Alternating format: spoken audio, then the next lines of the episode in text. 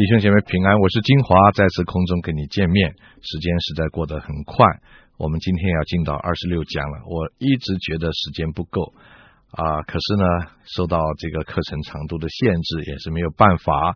那么不管怎么样呢，我们尽量要把全部的教牧书信讲完啊。今天我要跟大家继续来思想的是。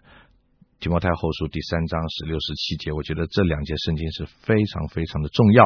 上次我们讲到提摩太后书的第三章十六节的时候，说到圣经全部的圣经没有一丝减，没有一丝增，全部的圣经。都是我们应该要用信心去接受的，因为它全部都是神的漠视。我说神的漠视就是神的生命之气，神口中吹出来的气，是跟当初造人的时候所用的气是同一个字。我们这里翻成末世，在创世纪那里是翻成神口中的气，是同一个字。换句话说，神的生命怎么样形成了一个有灵的活人？神的生命之气也同样的形成了他的话，所以他的话是能够救人的。那么这是上一次我讲到的。那么上次我们也稍微带到了一点，就是在第十六节里面提到这个圣经的功用，讲到。就是教训、督责、使人归正、教导人学艺。哈，那我们提到了教训，教训其实就是教你。啊，我们中文翻成教训。哈，这个有点太重了，这个字其实就是教导你。你不懂，我告诉你啊，圣经就是向我们这些不懂的人教导属灵的事情啊，这叫做教训。那么啊，今天呢，我们就呃继续来讲第二方面，就是督责。那么督责这个字呢，就不一样了啊。督责这个字是很重的话了，督责我们中文反而翻得比较轻了啊。其实重一点的话就是责骂你啊，圣经就是骂你的，神的话是责备人的，你心里一定要有准备，有时候是非常重的，所以我们要有一个谦卑的心来领受责备，并且从错误中间呢来悔改。你看哈。大卫犯罪，犯了淫乱的罪。先知拿单就跑去跟他讲了一个故事，说有一个大户的人家，家里有很多的牛羊，但是他在请客吃饭的时候不舍得杀一只小羊去招去招待这些客人，所以呢，就找他的家里的这个佣人来啊，就跟他家里佣人说：“你把你的羊给我去杀了招待客人。”那只羊在他的家的佣人是唯一的一只，而且是他们家里面的宠物。啊，不是养来吃的，结果呢，他把他杀了，招待客人。那大卫听了以后说：“这人该死。”拿单就说：“这人就是你。”大卫一听到这个话，就知道拿单是用这个故事来指他犯了奸淫的罪，而且把人家的丈夫给杀了，所以他就开始悔改。这个叫做督责，很严厉的话，不一定讲的很凶，但是这个话是责备人的。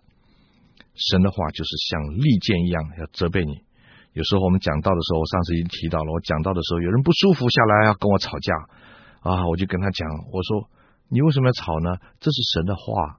他说你们传道人就是为会用神的话来骂人。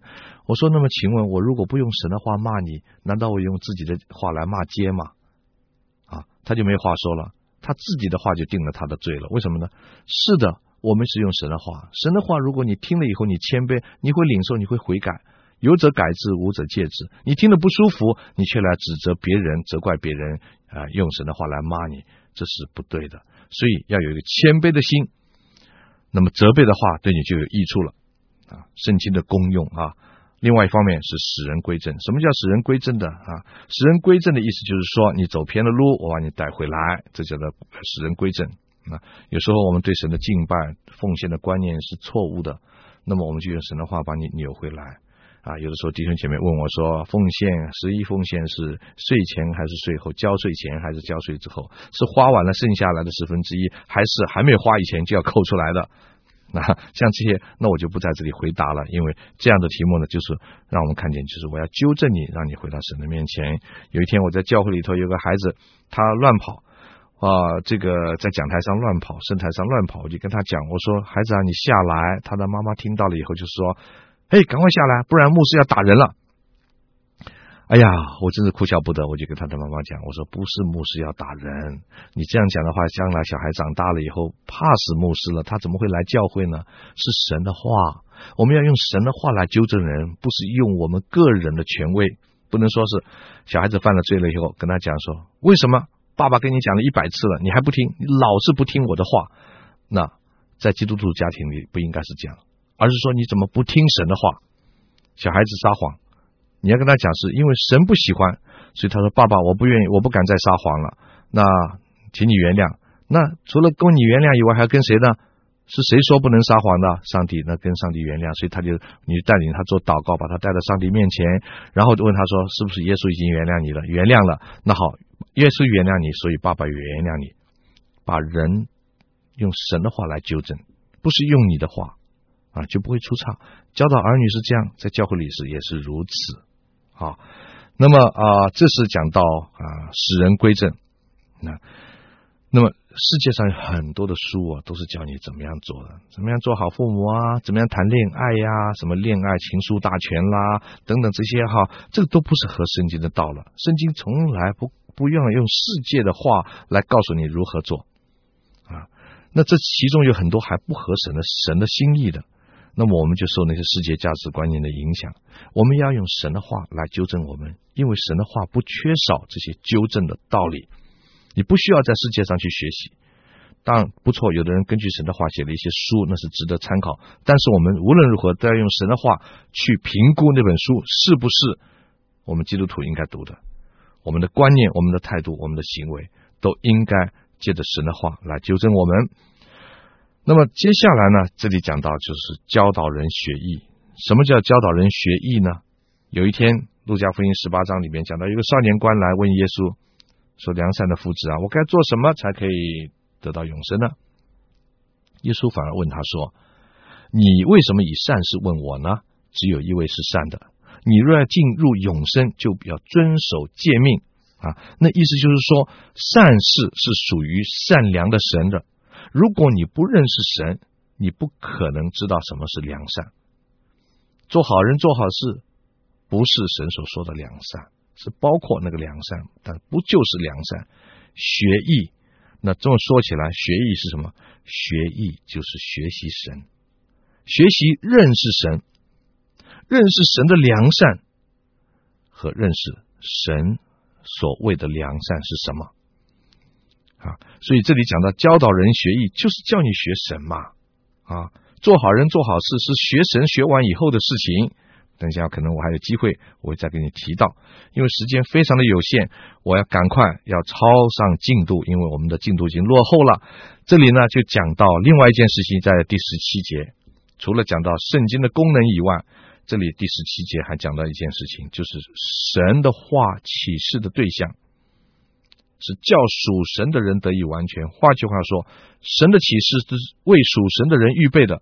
我们信靠神的人是属神的人，神会对我们说话。神的话，也就是写给我们的，是我们的亲爱的神给我们的情书。有人是这样形容。所以呢，如果我们不读圣经的话，你是自己放弃这样的权利，因为神的话已经写给你了，你怎么可以不读呢？那么有人说，那这样子的话，那些不认识人神的人，那神的话不是对他写，不是不公平吗？他们怎么信耶稣呢？很简单，当他听到福音对他说话的时候，神的话对他说的时候，他相信了，他就会接受嘛。所以当他一相信的话，他就是信的人，神的话就对他说了。所以你看，一个人如果不信神，他怎么读神的话，对他都没有益处的。很多人说，等我把神的话读完以后再来信耶稣，错了。你先信耶稣，神的话就会对你说话，因为那是生命之气。所以你看，我们做神儿女的人不要妄自菲薄。神有一本这么宝贝的书给我们呢，我们要爱惜它，我们要尊重它，我们要读它，要信它，还要怎么样行它，照着神的话去行。那那么以前我在教会里头。我不但是告诉弟兄姐妹你要行神的话，我告诉他们说，你还要带神的话。聚会的时候带自己的圣经来，哪有人用公用牙刷的嘛？对不对？神的话是你自己的，所以你要带圣经，要读圣经，要信圣经，还要怎么样？背圣经，最后行神的道，背在心里，而且去遵行五样东西啊。所以，我们呢，这是神给我们的宝贝。那么，很快的，我就要带到圣经的目的。圣经的目的是什么呢？是叫属神的人得以完全，这是第十七节讲的。叫属神的人得以完全，预备行各样的善事。圣经的目的是为了叫我们完全。反过来说，就是我们不完全，因为我们不完全，所以神就用他的话来帮助我们，叫我们能够完全。透过教训督责，叫我们能够完全，叫属神的人得以完全。那么这样子说起来，我们就看见。为什么我们在圣经里也会读到那些人性最丑恶的一面的故事？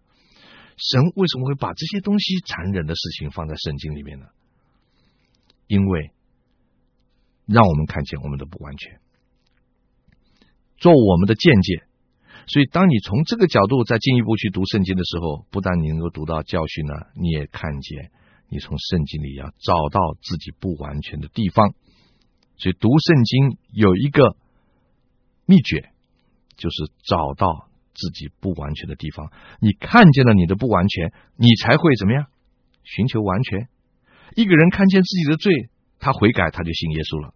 所以一定是先看见自己，然后再看见神。这是福音的步骤：看见我们的罪，看见神的爱和他为我们预备的救法。同样的，你如果在圣经里面看不见自己的不完全，你白读了圣经。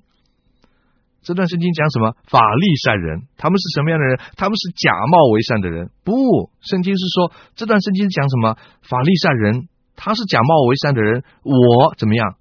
我也是假冒为善的人。当你这样看见的时候，你就得到帮助了。我再举个例子，在马可福音第二章里面讲到耶稣医治那个瘫子的故事。那那个摊子呢，是四个人抬来放在。耶稣的脚前挖了屋顶，拆了屋顶下来的。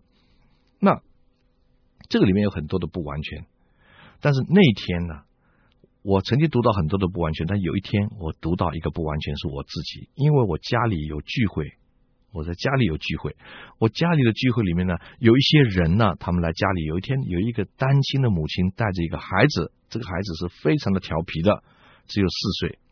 那来到我们家以后，常常会弄得乱七八糟。那天特别安静。哎，我说很奇怪！我一看房门关着，我就跑进房间里一看，他怎么样？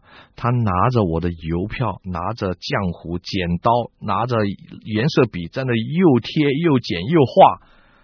呀，我就急了，我就说：“孩子啊，你怎么可以随便跑到人家房间？你要尊重别人嘛！”我就把他的剪刀收起来了，浆糊收起来了，啊，那个还还没有贴到的邮票，统统把它收起来了。他的妈妈就来了。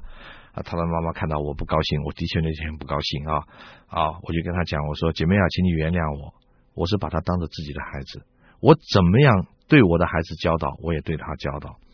那个母亲呢就没有讲什么话，下一次就不再来了。他觉得好像我冒犯他，我希望他没有来我家，他去别的地方聚会，不要离开神。但是那天我读到这段经文的时候，我就看见我的不完全，怎么样呢？因为那个家主他竟然让别人把他的房顶拆了。你们聚会很开心啊，那个摊子得了医治了。散会以后谁善后啊？圣经里面没有提到那个家主的名字，所以我那天我就说神啊，我实在没有足够的爱心，我看见我自己的不完全，我这样怎么能够继续把家开放呢？嗯，求神怜悯饶恕，纠正我的错误，纠正我的错误。啊，那么所以这个一个例子就告诉你说，你怎么样在圣经里头先看见自己的不完全，然后你才能够预备学习神的义。我刚才已经讲了，好，认识神的良善，然后呢才能够预备行各样的善事。这里没有讲说你就可以做善事，这里说预备行各样的善事，啊，乃是什么意思呢？就是。当你认识了自己的不完全，认识了神的完全以后，你已经在行善的事情做好了准备。神叫我们学习神，因为神就是义啊。我们先知道神的义，然后我们知道什么是善事。那这里讲到的，就等于是保罗在十五节提醒提摩太的，叫你得救的智慧。我们谈完了提摩太后书第三章以后呢，就进到第四章第一到第六节啊。我再提醒一下，第四章的第一节到第六节是属于前面一部分的题目，就是在信仰上忠心，所以我们还是属于那个题目。虽然它是第四章，但是它是属于前面一个题目。那么这一段圣经呢，我给他一个题目，就是嘱咐提摩太忠心努力抵挡背道，在信仰上忠心嘛，对不对？好。那保罗呢，在这里在第一节里面讲到，要嘱咐他的嘱咐呢，就是照着他对基督必再来的一个盼望，他深信到了时候，必有神的审判和神的国度降临。所以基督徒要努力持守信仰，拒绝世界的罪恶，因为什么？因为直到将来一定会有一个结局。这是保罗嘱咐提摩太的话。啊！我在神面前，在将来审判活人死人的基督耶稣面前，凭着他的显现和他的国度嘱咐你，那里面很清楚的看到，就是将来我们有个盼望。下面一句话就讲到说什么呢？务要传道，无论得时不得时，总要专心。保罗在这里讲到的是，不管得时不得时，你都要传道。这个得时不得时，这个意思呢？有一点很紧急的样子，就是我们中国人说“时不我与”啊。原文语句呢是表示很急切的，赶紧啊，时间不多了，没有机会了。保罗已经来到了人生的终点，我上次讲过了，他时间实在是不多了。所以呢，你看到没有？他说不管怎么样，不但是讲到是时间的紧迫，而且也讲到我们是。不顾情面的，不管场合的，不论什么环境，不管是什么样的对象，我们碰到了机会就要传福音。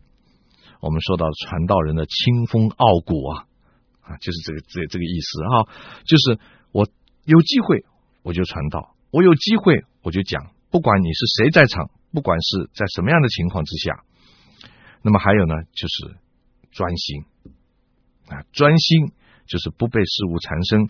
传道书第十一章第四节那边讲到说，看风的必不撒种，望云的必不收割。如果我们在那里犹犹疑疑，还要想要怎么样的话，你就失去了传道的机会。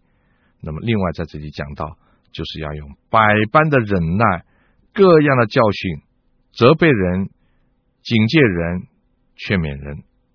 这里提到三样传道的方法。如果我们参考。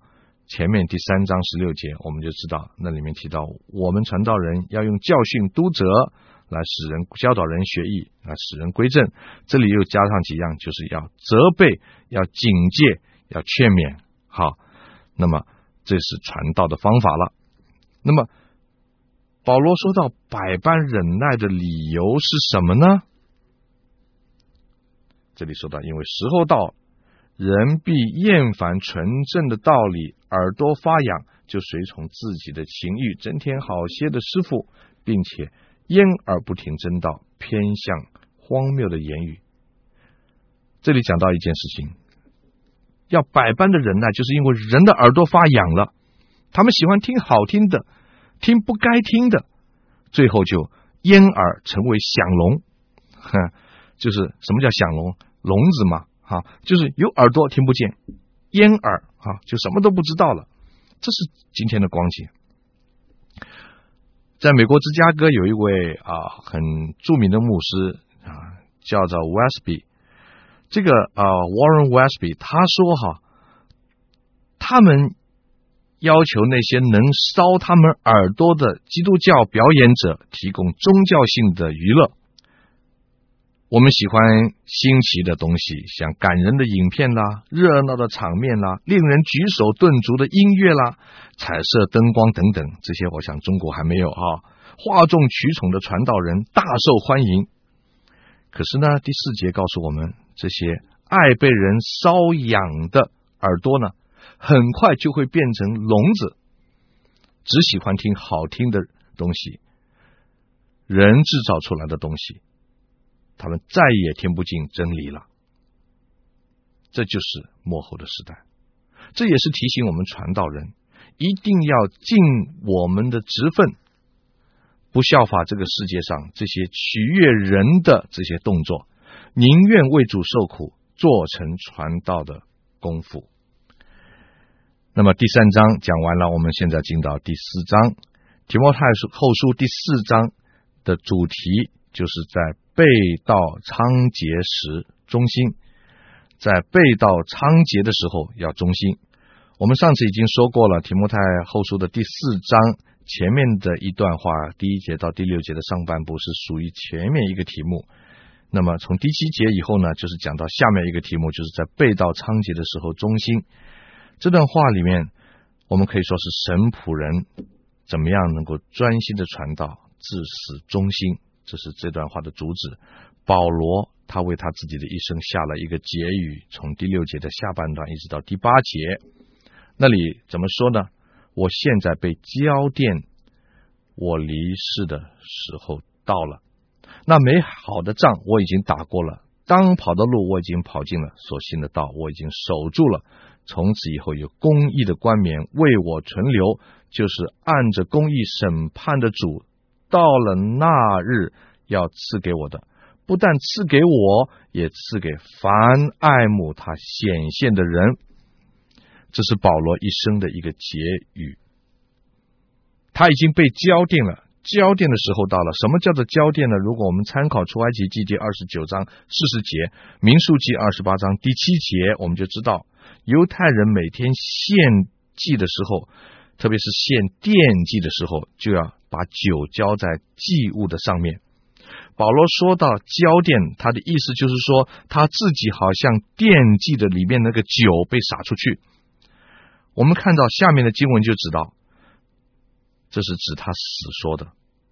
保罗有一个寻道者的心肠，他好像在那里说：“我已经准备好了，我要做祭物献上自己，而且是像酒一样的被浇在那个奠祭的上面。”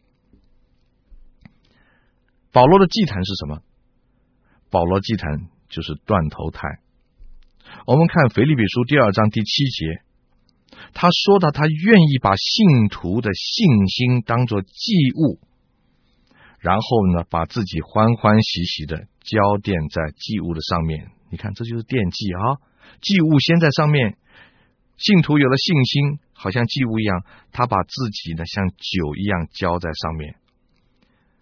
立位记、出埃及记好几次提到奠祭，细节呢没有提，没有人知道。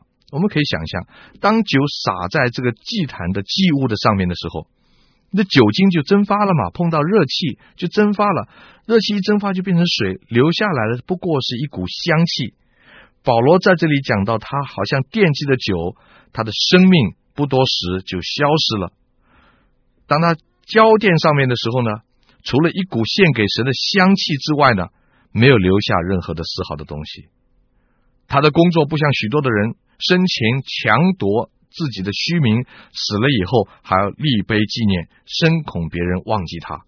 保罗说：“我就像一股青烟一样的献给神做香祭。”他的他是惦记，高举基督。保罗一点没有高举自己。这就是这段话的意思。在第七节里面，保罗还提到了他一生的三个回顾。他说：“那美好的仗我已经打完了，当跑的路跑尽了，所信的道守住了。”保罗曾经提醒提摩太要打那美好的仗，而且保罗告诉提摩太：“你正在这场战场的里头，要好好的打。”可是他现在他自己宣告说：“我已经打完了这个仗。”从保罗蒙召开始，他就为了赢得这场属灵的战争，做个守纪律的精兵。他从来没有为自己打算，只求招他的主的喜悦。他以身作则，向提摩太，也向我们所有的人留下了美好的榜样。当跑的路跑过了，生命好像赛跑，有竞争，有目标，有目的。腓立比书第三章十三到十四节，就想到保罗说道：“弟兄们，我不是以为自己已经得着了，我只有一件事，就是忘记背后，努力面前的，向着标杆直跑，要得神在基督耶稣里从上面召我来得的奖赏。这是一个很好的提醒。我们是不是正在跑当跑的路？我们是不是有人生的目标，向着标杆？我们是不是像保罗一样，会期望得到同样的奖赏呢？所信的道已经守住了。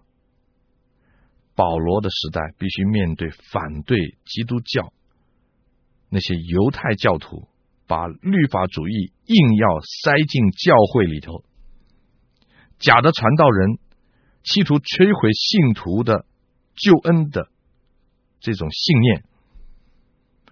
不但保罗面对这些威胁，保罗还要面对罗马政治的压力。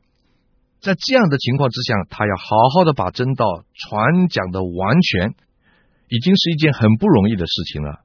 所以在哥林多前书第九章二十七节，保罗就说：“我是攻克己身，叫声服我，恐怕我传福音给别人，自己反被弃绝了。”信道和守道，就是信心和行为一体的两面。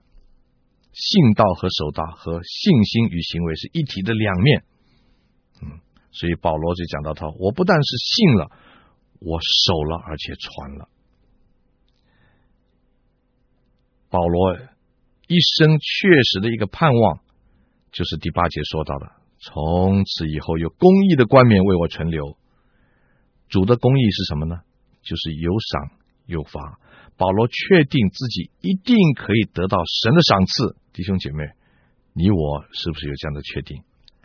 有一次，我碰到一个姐妹，她认为啊，你们牧师一定会得到奖赏的，因为啊，你们是为神做工的人呐、你们比我们高一等啊，上帝一定是照顾你们的啊。我就觉得很奇怪，我说难道你不觉得吗？